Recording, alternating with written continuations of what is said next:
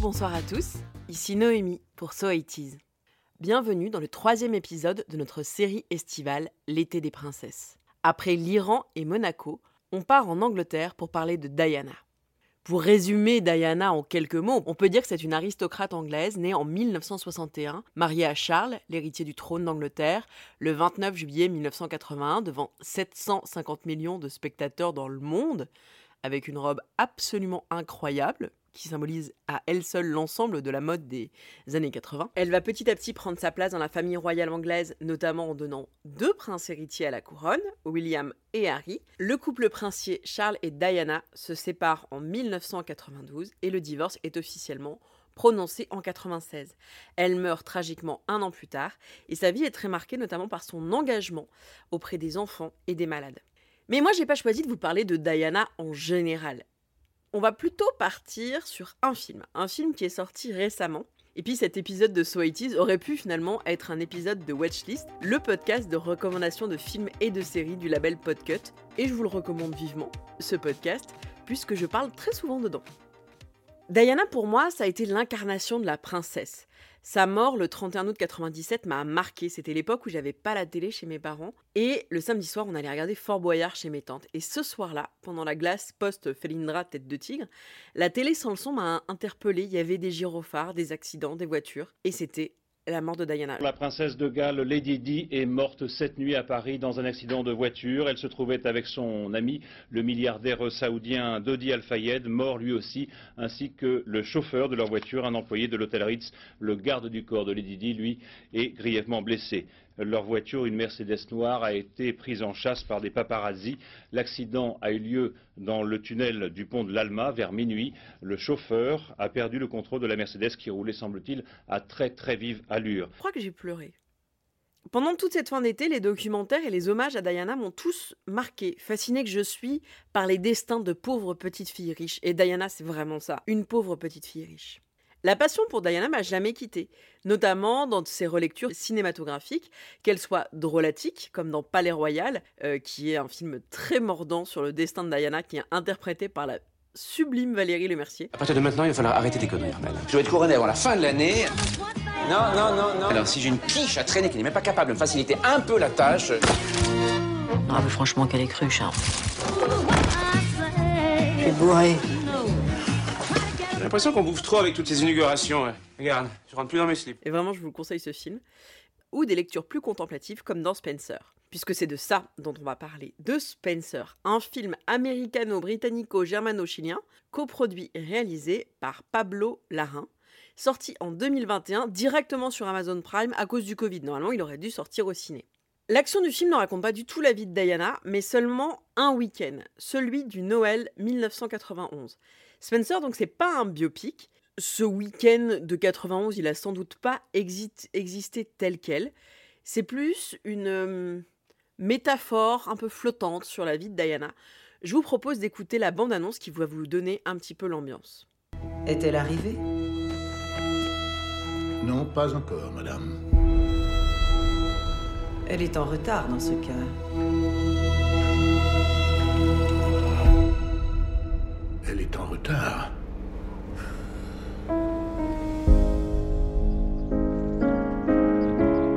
Votre Altesse Royale, Maman toute la famille est réunie au salon.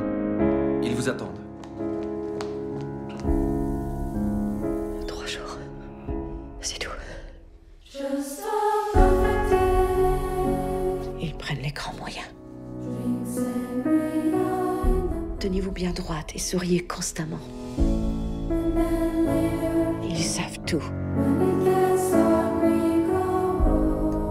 C'est impossible. Dites-moi ce qui vous est arrivé pour vous rendre si triste. Ici, il n'y a qu'un seul temps. Le futur n'existe pas. Et le passé et le présent ne font qu'un. Ils ne changeront pas. C'est vous qui devez changer. Nous devons apprendre à faire certaines choses que nous détestons. Que nous détestons. Il doit y avoir deux versions de toi. Il y a la vraie personne et il y a celle qu'ils prennent en photo.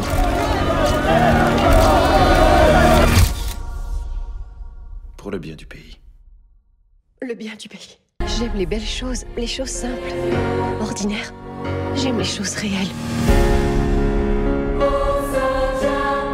Je n'ai aucun avenir ici. Je suis une cause perdue. Défendez-vous. Vous êtes plus forte que vous le croyez.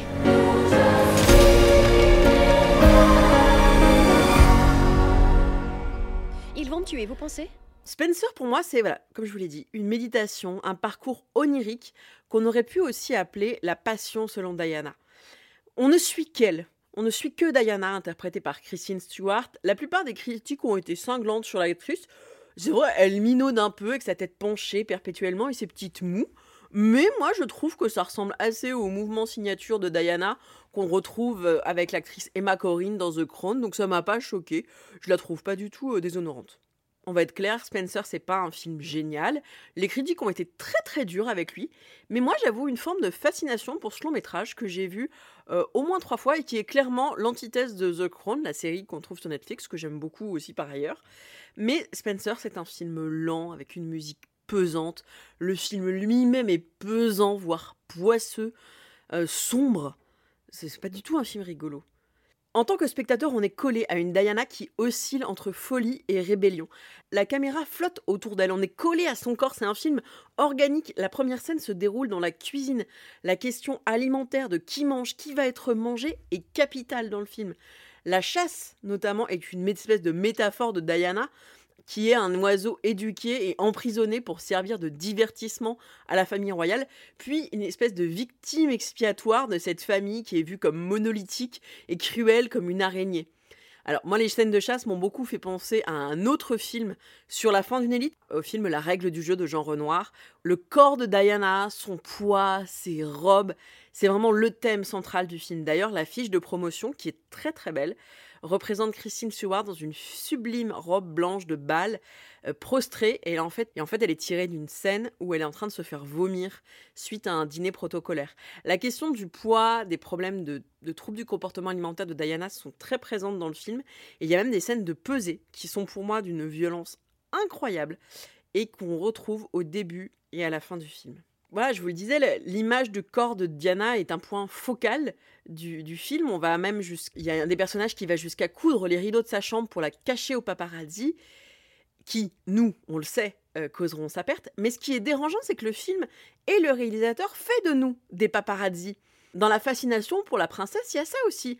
On veut savoir ce qu'il y a derrière la belle robe et les bijoux. Nous aussi, on veut fouiller les plaies de Diana. C'est une passion un peu morbide on veut quelque part qu'elle paye pour tout ça. Et la caméra, elle nous le montre, elle se détourne pas quand la, princesse, elle fait des descentes dans le frigo ou qu'elle se fait vomir à plusieurs reprises. Le réalisateur, finalement, il l'expose comme un joli papillon épinglé dans une boîte en velours et nous pousse à nous poser la question est-ce que c'est pas moi qui ai cloué le papillon? Est-ce que finalement les paparazzi, ils sont intéressés par moi en tant que spectateur? Et est-ce que je suis pas pire que la reine Elisabeth dans ce film qui est froide et tyrannique et qui supporte pas que quelqu'un arrive après l'heure? Et cette question-là, elle reste en suspens, je trouve qu'elle est assez bien traitée. Plus qu'un film sur la folie de la princesse, Spencer, c'est un film sur le regard qui dévore. Et je parlais de passion selon Diana parce que à plusieurs reprises son sang coule, elle est blessée comme un animal traqué par une meute, voire des meutes. Et le corps de Diana est vraiment un objet. Elle décide de rien à part manger ou vomir. Elle décide pas de ses vêtements. Elle est habillée, elle est scrutée comme une poupée. Et dans une scène de rêve, elle ingère un collier de perles, symbole de l'infidélité de son mari, puisqu'il a offert le même à sa maîtresse. Et cette scène-là est complètement onirique.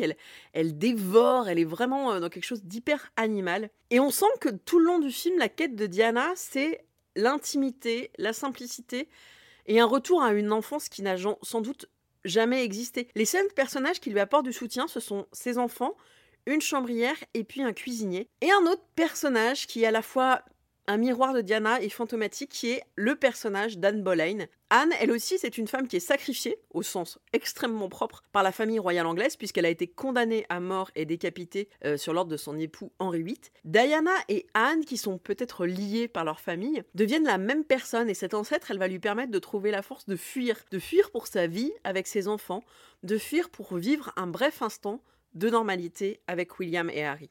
Les scènes avec les enfants sont, très belles et avec eux, Diana redevient une enfant. Une enfant à la recherche de son père qui est présent métaphoriquement par le biais d'un manteau qui est récupéré sur un épouvantail.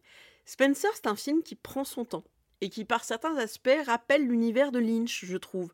n'a rien à voir, mais quand même, on est dans cette langueur lynchienne. C'est pas du tout un téléfilm à la gloire de Diana, c'est même pas une fresque comparable à The Crown, il faut la regarder comme une fable sur la liberté et les hésitations d'une femme, en oubliant ce que nous connaissons de la vie de la princesse des cœurs. Je vous conseille donc Spencer, visible comme Palais Royal sur Amazon Prime, malgré le fait que ce soit un film extrêmement bizarre.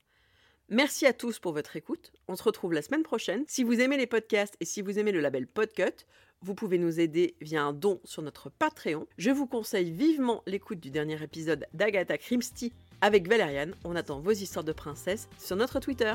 Des bisous